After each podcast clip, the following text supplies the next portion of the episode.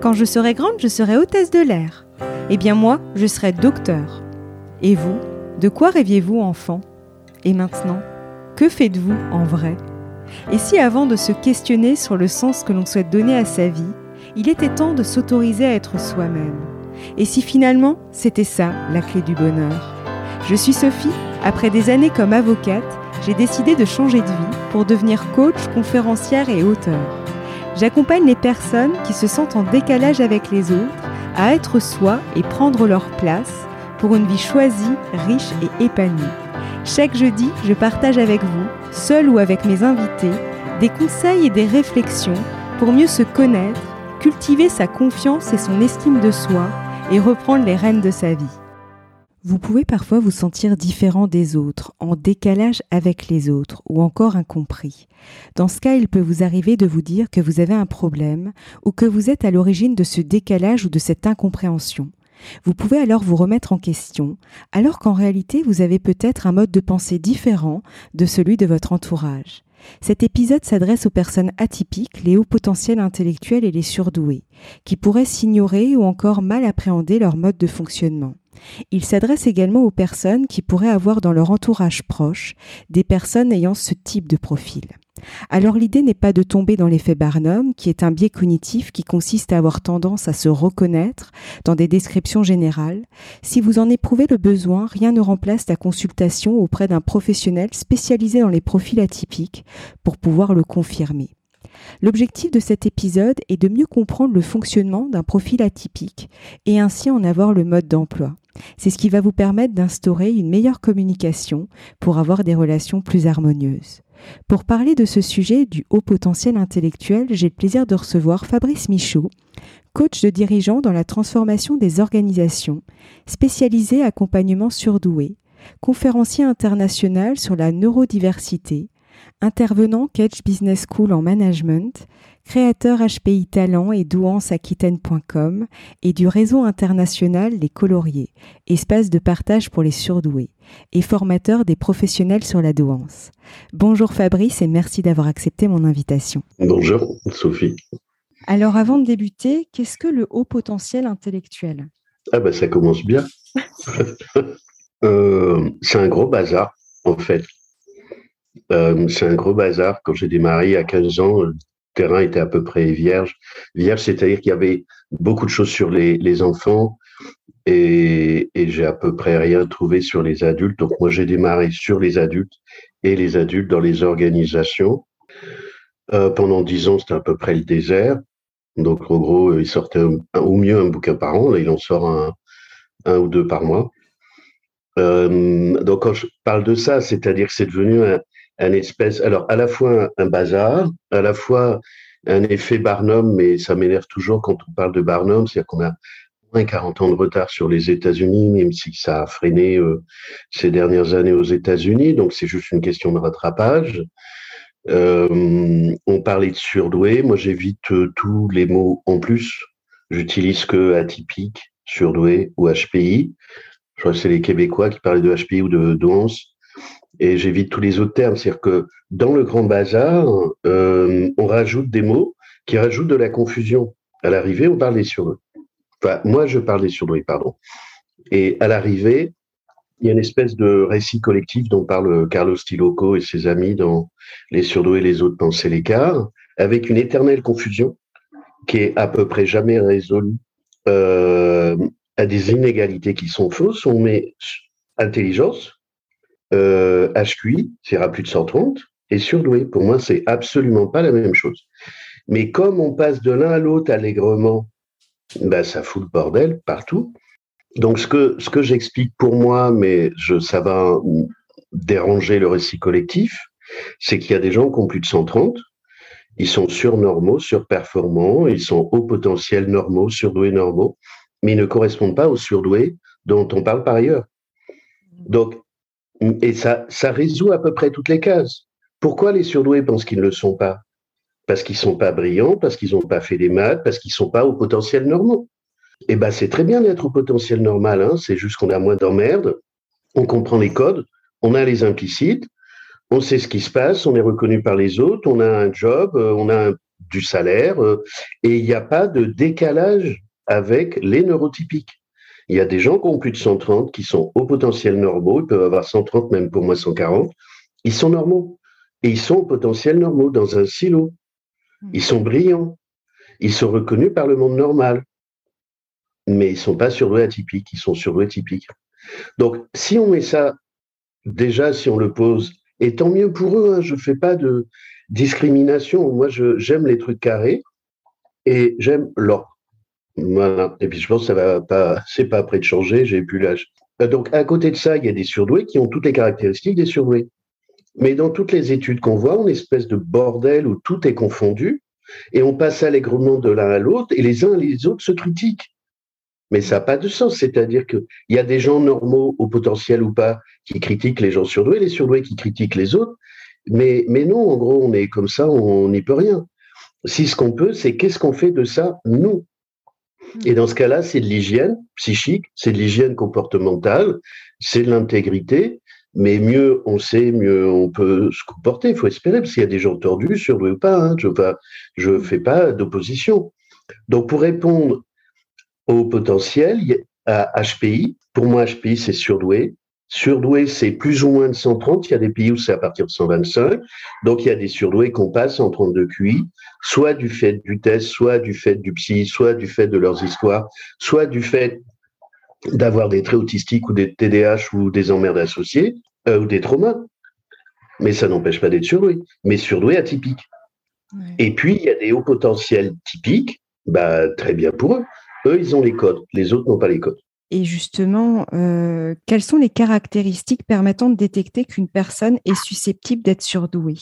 Donc, au potentiel atypique. C'est ça. Avec 130 ou pas? C'est ça. eh ben, je dirais le décalage. Les gens neurotypiques aussi au potentiel neurotypique n'ont pas de sens de décalage. Ne pas avoir les codes, la densité, l'intensité, le rapport à l'injustice, à la trahison, neurotypique va pas exploser comme ça. Le fait d'être une centrale nucléaire avec un cœur de réacteur qui fume, là, on est toujours dans le monde atypique, pas dans le monde typique, quand bien même au-dessus de 130.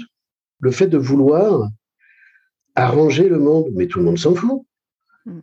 Les, les, les, les, surdoués, enfin atypiques, veulent améliorer le monde, mais tout le monde s'en fout, ils veulent s'améliorer.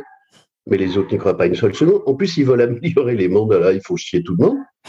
Donc, il y a des vraies caractéristiques. Mm. Euh, et, de se dire, euh, comme très souvent, dire mais c'est pas mon intention. Ce à quoi je réponds, on s'en fout de ton intention. Ce qui compte, c'est l'effet qu'on produit. Ce que je disais au congrès avec Nathalie, on est des expatriés dans un monde étranger. On ne parle pas la même langue. Et, les étrangers ou les autochtones, bah, ils sont manifestement chez eux. On n'est pas tombé sur la bonne planète. Mais pour une part, ils n'y peuvent rien. On peut tous être maladroits ou maltraitants.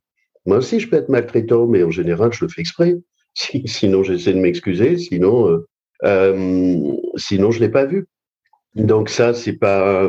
Je, enfin, je fais pas de, de, ségrégationnisme, mais j'aime bien distinguer les choses et distinguer les choses aussi pour les surdoués qui se disent je veux pas être enfermé dans une boîte, mais c'est pas fait pour être enfermé dans une boîte, c'est fait pour prendre de la liberté.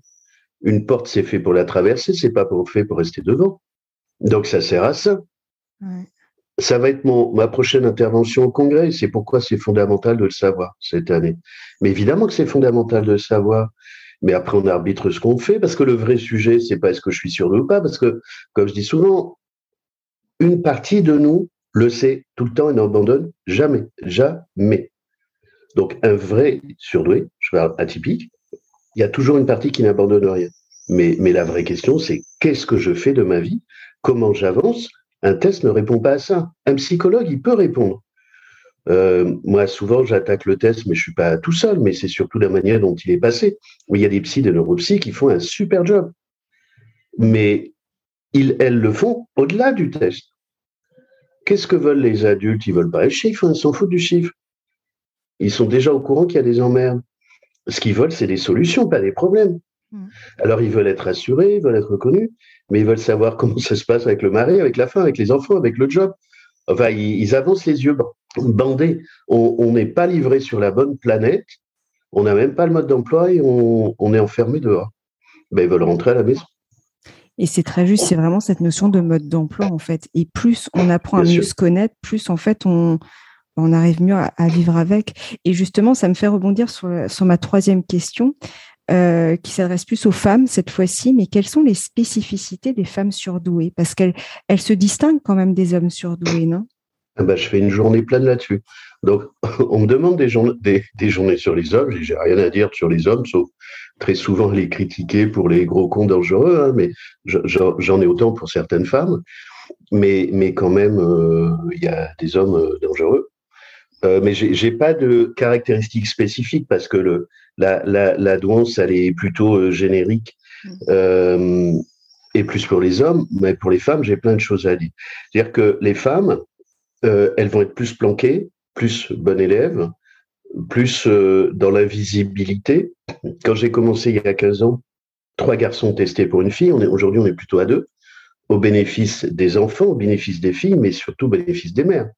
Euh, avec l'effet dominant, parce qu'en général, les mères vont dire non, non, ça vient du père, évidemment, comme d'habitude. Mm. Euh, donc y a, là, on est, il y a, y a, une espèce de plus de, de fragilité du fait de l'éducation. Ça dépend comment était le, le, le lignage féminin. Euh, mais il y a aussi euh, le côté bon élève, le côté plastique, le côté soumis. Alors dans les nouvelles générations, il y en a, elles sont pas soumises, hein, fil des tartes à tout ce qui bouge. Mais là, sur les, générations Z.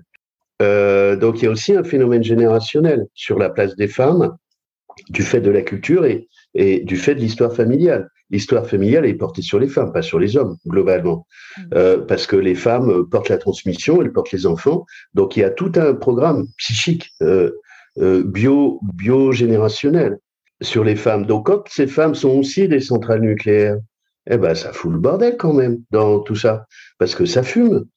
Et elles sont et comme elles ont plus de testostérone que les autres femmes et les hommes plus, ont plus de dimensions féminines, eh ben, se font emmerder par les autres femmes parce qu'elles ont bien compris que c'est un produit hybride, qu'elle les fout le bordel et qui modifie le standard. Donc, elles vont être agressées par les autres femmes, très souvent, surtout en, meute, hein, par les femmes neurotypiques, euh, avec de la jalousie, de la projection, en plus d'un truc qu'elles savent pas expliquer. Et puis, par rapport aux hommes, ce que j'explique aussi souvent en mode urgence, c'est que les femmes HPI, dans l'intimité des hommes, d'une manière dont elles ne se rendent pas compte. Et ça fait des vols de papillons. Et elles se retrouvent dans des situations où on leur dit Mais t'es es venu me séduire, t'es es venu m'allumer. Mais alors, pas du tout, je suis venu juste te parler. Mais elles n'ont pas compris que le juste te parler avec densité, intensité, sans tous les trucs euh, sexués préalables, ah, mais ça fout, le, ça fout le, les, vibrations, y compris à quelqu'un de normal et de sain. Et, et je défends, je trouve des circonstances atténuantes pour les hommes. Et j'explique ça aux femmes. Il y a des femmes, elles se font rejeter euh, des amis ou des soirées dès qu'elles se retrouvent toutes seules. Pas que parce qu'il y a de la compétition avec les autres femmes. C'est surtout ce qu'elles mesurent pas, c'est que les autres femmes, elles voient comment cette femme HPI fait tourner les oreilles des hommes hmm. du fait de son énergie. Donc il y a ça, il y a le, il y a le rapport au monde, le fait de vouloir collaborer, euh, qui est plutôt dans le monde féminin et qu'on est plutôt dans un monde de prédateurs. Euh, et puis il y a quelque chose aussi, c'est qu'elles veulent vibrer. C'est quand même un truc rigolo, ça. C'est que les, les, femmes, elles veulent vibrer. euh, et ça, je l'entends surtout chez les femmes. Il y a un processus intrapsychique euh, où le rapport au monde, il y a quelque chose euh, au risque de se mettre en danger sur des choses qu'elles vont avoir du mal à défendre d'ailleurs. Ça, c'est femme HPI. J'exclus pas que les autres le femmes le fassent, mais dans femme HPI, j'ai entendu des invariants. Moi, je, fais comme Jung sur le MBTI, qui était un THPI, euh, c'est je vais chercher des invariants sur la danse. Alors, les invariants de la carte. Après, il y a forcément des exceptions du fait de, de nos histoires singulières. Et justement, euh, pourquoi les surdoués, et plus particulièrement les femmes surdouées, ont-elles tendance à dissimuler leur authenticité derrière un faux self? Ben Parce que sinon, il faut filer des tartes. C'est-à-dire que dans, ce monde où c'est quand même la jungle, selon comment sont comportées leur mère, leur grand-mère et tout ça, il y a déjà un processus éducationnel et culturel. Et selon les pays, euh, ça va être plus marqué. Que les femmes ont plus de doutes que les hommes. Euh, qui est-ce qui disait ça? C'était Monique de Kermadec, mais je suis d'accord avec elle. C'est que les, les, euh, les femmes sont rassurées, les hommes sont fiers quand ils passent le test.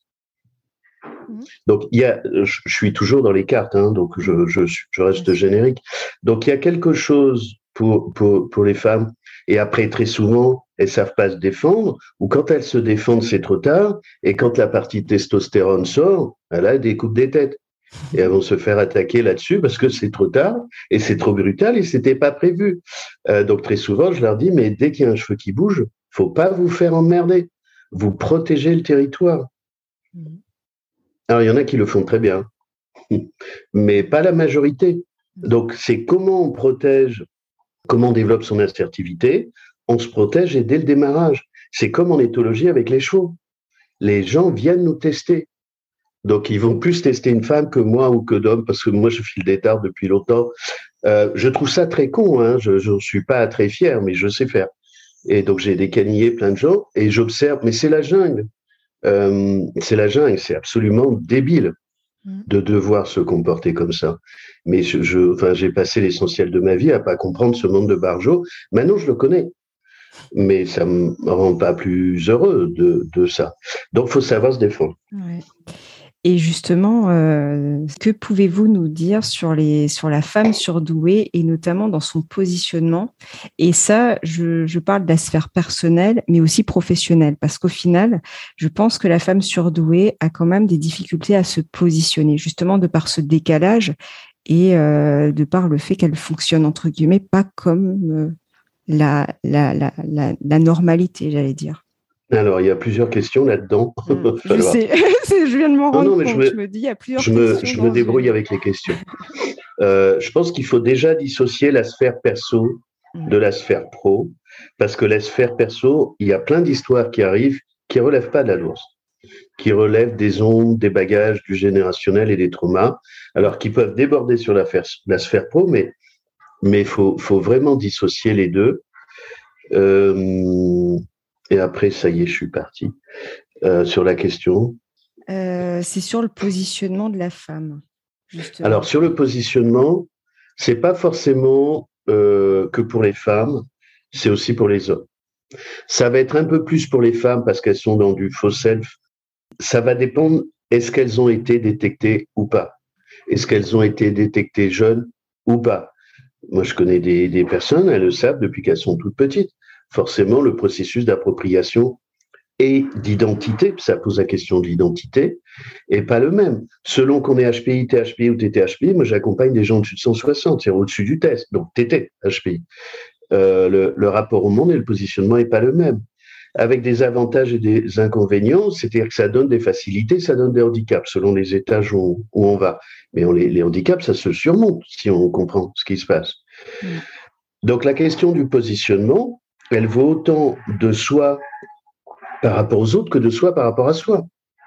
c'est si je suis au clair que je suis concerné et que je prends en compte ces dimensions, ce que je fais moi dans mes bilans, dans mes accompagnements, sans thèse de QI, euh, bien sûr, parce que je suis pas psychologue, en tout cas, j'ai pas le diplôme, même si je travaille ça depuis longtemps.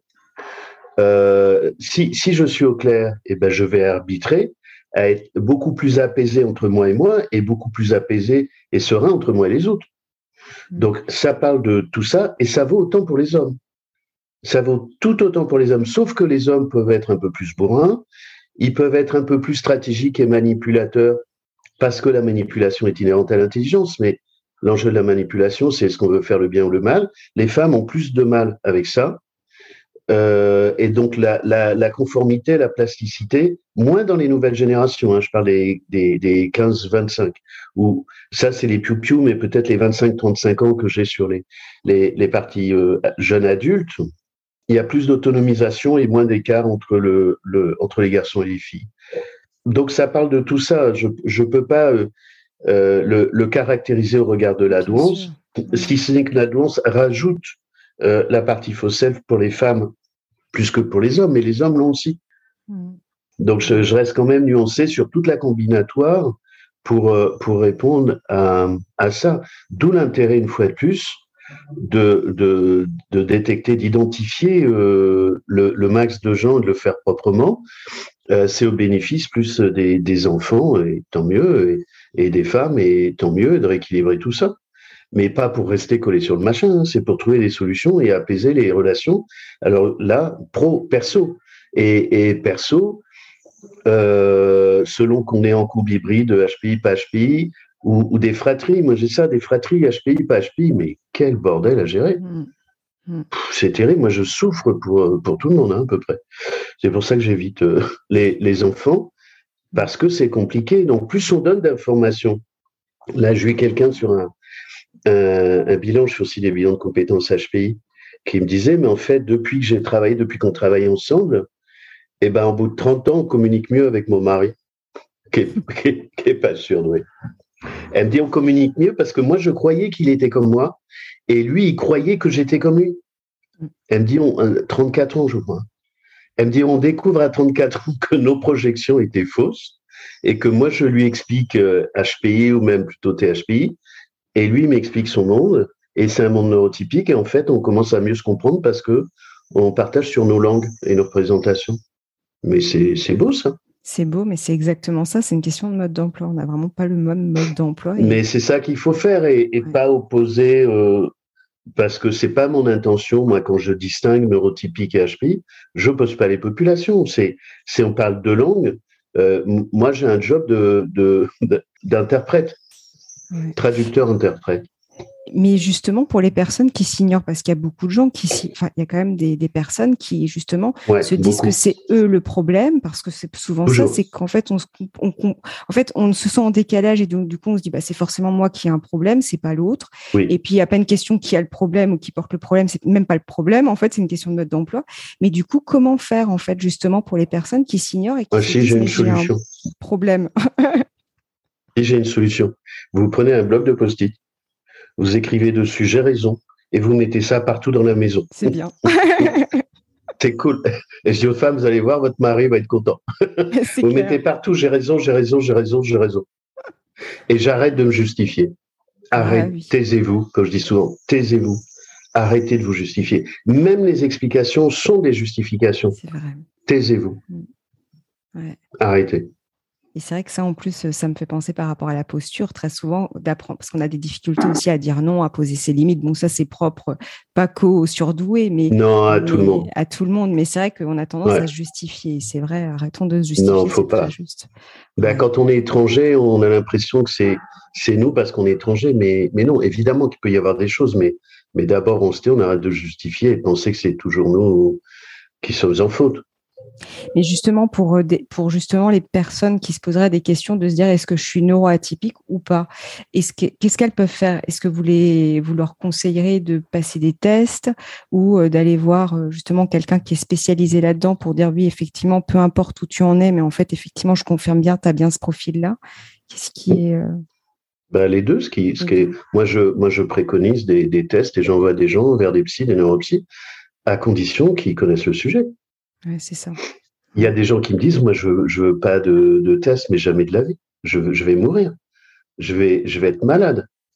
Hmm. Donc, euh, moi, je fais ça depuis, je sais pas, une dizaine d'années euh, sans test de QI, ou, d'aller voir d'autres personnes euh, qui, qui, qui accompagnent des, des surdoués. Le Crépel fait ça, ou d'autres personnes avec lesquelles je peux, je peux travailler, ou je forme des professionnels depuis 8 ans, 9 ans c'est aux personnes de décider. Moi, je leur dis si vous voulez passer un test, mais passez un test, mais faites-le bien.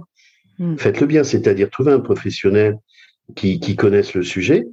Et surtout, si vous passez un test, vous avez un test. Hein, ne, ne, rêvez pas. Comme j'ai parfois, si à la boulangerie, si vous achetez un croissant, vous n'avez pas une tarte aux fraises, hein, vous avez un croissant. Donc vous avez un test, un test avec des chiffres pour, en espérant qu'ils soient homogènes, mais s'ils sont hétérogènes, de savoir comment le professionnel va accompagner ça, ce qu'il va dire ou pas, ce qu'il va écrire ou pas. Euh, et il y a des personnes qui me disent mais jamais de la vie, je peux pas, je suis traumatisé, j'ai pas envie d'avoir une note. Hmm. Ben, dans ce qu'elle a trouvé une autre solution, mais mais euh, il y a plus de professionnels que moi quand j'ai démarré. Il y a des, des psychologues, des neuropsy qui sont formés à ça parce que à l'université ils sont pas formés à ça. Ils sont formés à la psychométrie, très bien. Ils sont formés au test, très bien. Mais d'abord, faut trouver des enseignants qui soient capables d'expliquer la danse. Euh, c'est pas gagné. Euh, heureusement, tout ça se développe, mais tant mieux. Il y a une offre qui se développe, mais tant mieux. Mm. Et puis chacun fait son marché. Mm. Euh, et, une fois justement qu'on a détecté le fait que ben, on est effectivement neuroatypique, comment bien le vivre? Bon, déjà, on se comprend mieux, donc je pense de cause à effet, déjà on le vit mieux, mais quand même, il y a des gens qui le vivent très mal d'apprendre qui sont, euh, notamment les femmes, qui apprennent leur douance, elles le vivent mal. Et euh, justement, ça dépend. C'est vrai. Mm. Non, non, ça dépend. Alors, je passe souvent de la courbe de Kubler-Ross, la courbe du deuil, vous connaissez? Oui. Donc, sur la courbe du deuil, ben, pour, les gens qui nous écoutent, ils font ça à Kubler-Ross sur, sur Google, ils verront toute la courbe du, gueule, du, deuil. Mais en fait, faut pas la prendre en linéaire, la courbe du, du deuil, parce que les surdoués, comme d'habitude, c'est pas pareil.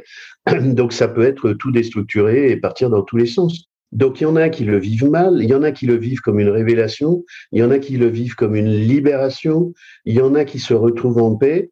Et votre question, c'est une question de cerveau. En fait, il y a tout le ventre et les cellules qui vont processer indépendamment du cerveau. Euh, donc, de toute façon, c'est de la réorganisation biologique. C'est un processus naturel. Donc, il y aura un processus naturel de rééquilibrage, de réajustement, de défragmentation, comme dans l'ordinateur. Donc, de toute façon, ça, ça va se faire naturellement. Là où il peut y avoir des difficultés, c'est que si on a 50 ans ou 60 ans et de dire euh, c'est du gâchis. Bah, en général, oui, moi j'ai dit la même chose, bien sûr. Euh, mais c'est jamais trop tard pour euh, corriger ce qu'on peut corriger. Euh, c'est aussi une manière d'aller expliquer euh, aux autres. S'il y a des problèmes, c'est qu'il y a des traumas. S'il y a des traumas, c'est qu'il y a une histoire. Ça ne relève pas de la danse. Il faut pas tout coller sur le taux de la danse. Par contre, la danse, c'est ce qu'était ma, ma conférence au congrès l'an dernier avec Nathalie, c'est de la danse invisible. S'il y a eu des traumas, des, des malveillances euh, des viols, des agressions, euh, parce que les femmes sont beaucoup touchées, évidemment que la danse, elle n'a pas les moyens d'aller se libérer dehors et qu'elle est là pour protéger les personnes qui finissent pas euh, en hôpital psy ou au cimetière. et là, les femmes sont plus touchées que les hommes sur ce sujet-là. Mm. Donc, ce qui est révélé derrière, ça relève pas de la danse, ça relève de l'histoire. je, je, répète, la danse n'est pas une maladie, c'est pas une pathologie. Dabrowski, je suis d'accord avec lui, Casimir Dabrowski, euh, psychiatre, psychologue, THPI, disait les surdoués n'ont pas besoin de thérapie. Ils ont besoin d'informations parce qu'ils sont ignorants. Ignorants. Mmh.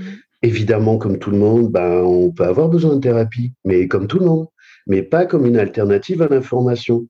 Et très souvent, il y a des gens, pour rester générique, qui font de la confusion.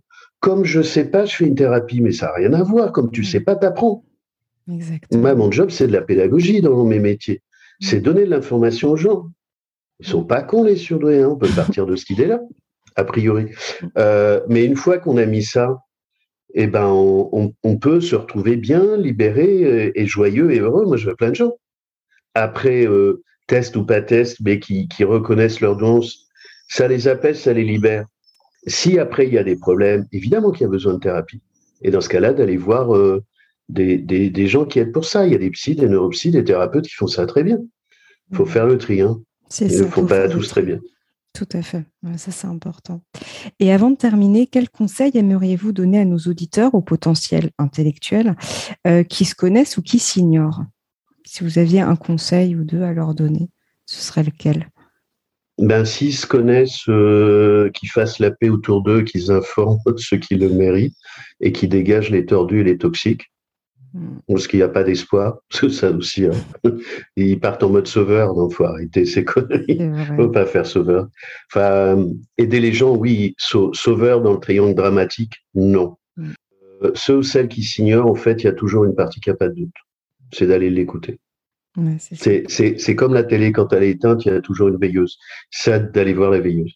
Hmm, très juste. Et quel serait votre mot de la fin pour clôturer notre échange? Non, j'ai pas de mot de la fin c'est un gros chantier. Il n'y a pas de fin. Exactement. J'aime beaucoup, en tout cas. Mais en tout cas, un grand merci, euh, Fabrice, vraiment. Merci. C'était très, très sympathique cet échange. Merci à vous. Merci, Sophie.